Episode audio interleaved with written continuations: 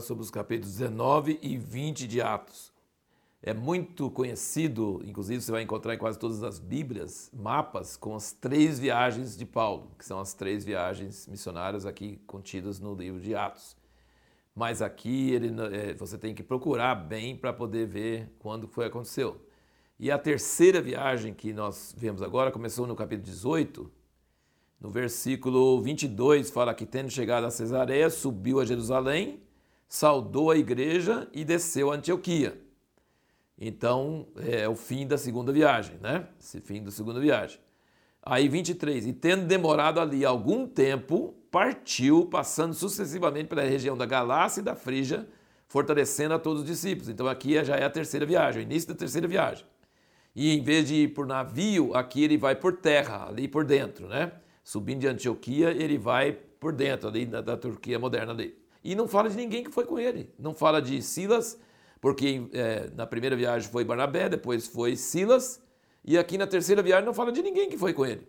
Não quer dizer que não, não foi, mas não fala de ninguém que foi com ele. E com certeza Lucas não estava, porque depois você vai descobrir que Lucas ficou em Filipos, tá? Ele ficou em Filipos, ele estava com ele em Trode, depois quando ele foi para Macedônia, ficou lá em Filipos, depois de Filipos só fala, não fala na segunda pessoa do plural, fala sempre Paulo foi, Paulo foi, e a turma foi e fez isso e tal. Então, Lucas é, deve ter ficado em Filipos, que nós vamos ver depois que quando ele passa em Filipos de novo, aí Lucas segue viagem com ele novamente. Então, eu queria só comentar com vocês, a pergunta era do último vídeo foi qual foi a importância da equipe de Paulo, porque depois você vai notar que Paulo tinha muita gente com ele. No capítulo 20, aqui no versículo 4, fala: acompanhou Sópater de Pereia, filho de Pirro, bem como dos de Tessalônica, Aristarco e Segundo, Gaio de Derbe e Timóteo, e dos da Ásia, Tíquico e Trófimo. Aqui, ó. Um, dois, três, quatro, cinco, seis, sete. E aí, versículo 5 fala: Esses, porém, foram adiante e nos esperaram em Trode. E nos, então tem o Lucas também. Então, sete ou oito.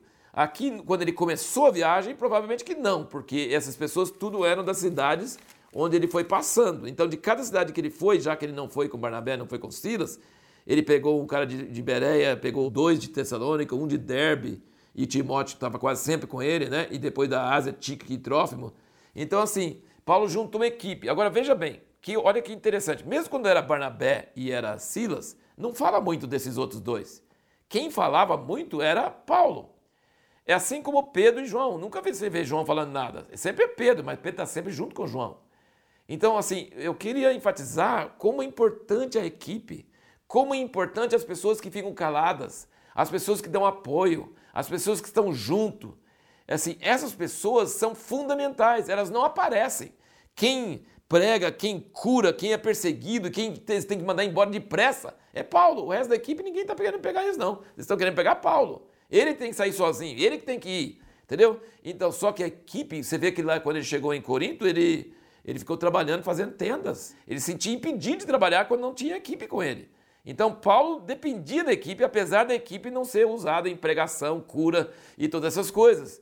É, não fala muito deles, mas alguns deles, como por exemplo Timóteo, é, e algum desses outros da Macedônia e coisas, eram discipulados por ele, né? andaram com ele e eram discipulados por ele e se tornaram ministérios fortes depois. Então a equipe de Paulo é muito importante, muito importante, apesar de não da pessoa principal que aparecia, que era perseguido e que era assim o, aquela pessoa que agia mais era Paulo, mas a equipe que é calada junto é muito importante, muito importante. Como Pedro e os onze no dia de Pentecostes, né? Os onze não falaram nada, mas estavam lá, sabe?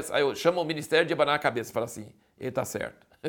É, é ministério que está junto com o outro e apoiando, e concordando, e ajudando, e trabalhando, né? E é, é uma equipe que, é, que dá apoio para ele.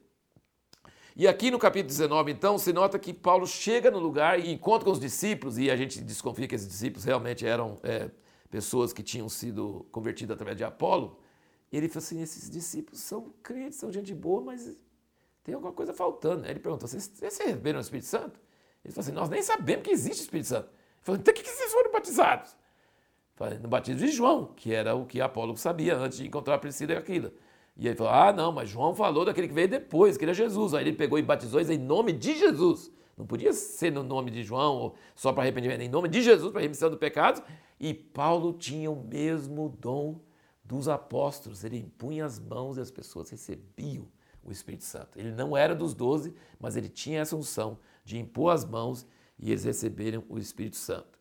E aí nós notamos que Paulo fica em Éfeso muito tempo, e Lucas até chama o cristianismo, ele chama aqui no versículo 9, fala assim, mas como alguns deles se endurecessem, não obedecessem, falando mal do caminho diante da multidão, apartou-se deles, separou os discípulos, discutindo diariamente na escola de Tirano. Durou isso por dois anos. Então eu queria comentar sobre como Deus é estratégico. Ele escolhe certas cidades. Atenas não. Entendeu? Atenas não. Corinto sim. Éfaso. Então você vê Antioquia, Corinto, Éfaso foram lugares onde Paulo demorou muito tempo, anos. E ele ensinava a palavra separada da sinagoga. Aqui numa escola, e ele ensinava a palavra. E sabe o que acontecia quando ensinava a palavra desse jeito? o evangelho atingia a região inteira. Então Deus tem certas cidades estratégicas que ele usa para atingir cidade, regiões inteiras. E quem escolhe essas cidades é Deus. Né? Antioquia, primeiro é Jerusalém, depois Antioquia, depois Corinto e Éfeso, sabe? Lugares muito estratégicos. E aqui nós começamos a ver como que Deus começa a ungir Paulo. Lenços tirados do corpo dele, que era lenço dele, curava pessoas. É quase igual a sombra de Pedro, né, que curava. Coisa tremenda, né? muita cura. E os demônios conheciam ele, né? Alguns judeus queriam expulsar demônios, e eles falavam assim: em nome de Jesus que Paulo prega. E o demônio falava assim: Jesus eu conheço, e Paulo também. E vocês quem são? E correu em cima deles e envergonhou eles. Então, já pensou? É muito importante que você seja conhecido dos demônios, que os demônios saibam quem você é.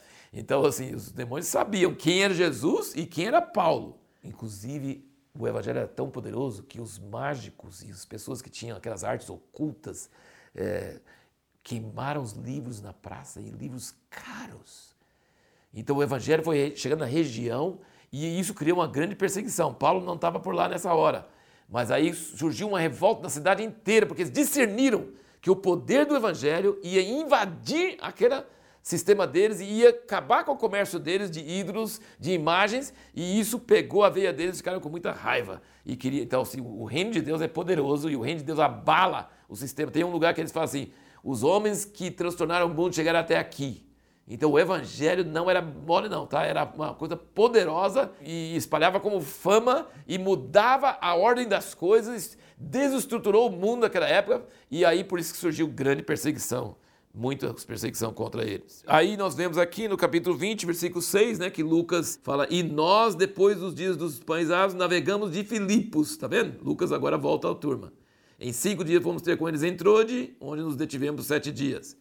E aí, diz aqui, no primeiro dia da semana, tendo nos reunido a fim de partir o pão. Sabe o que é o primeiro dia da semana? O primeiro dia da semana começa na noite de sábado, né? E Paulo sabia pregar longamente, né? E aí tem um cara que entra na Bíblia, chamado Eutico. Sabe por que ele entrou na Bíblia?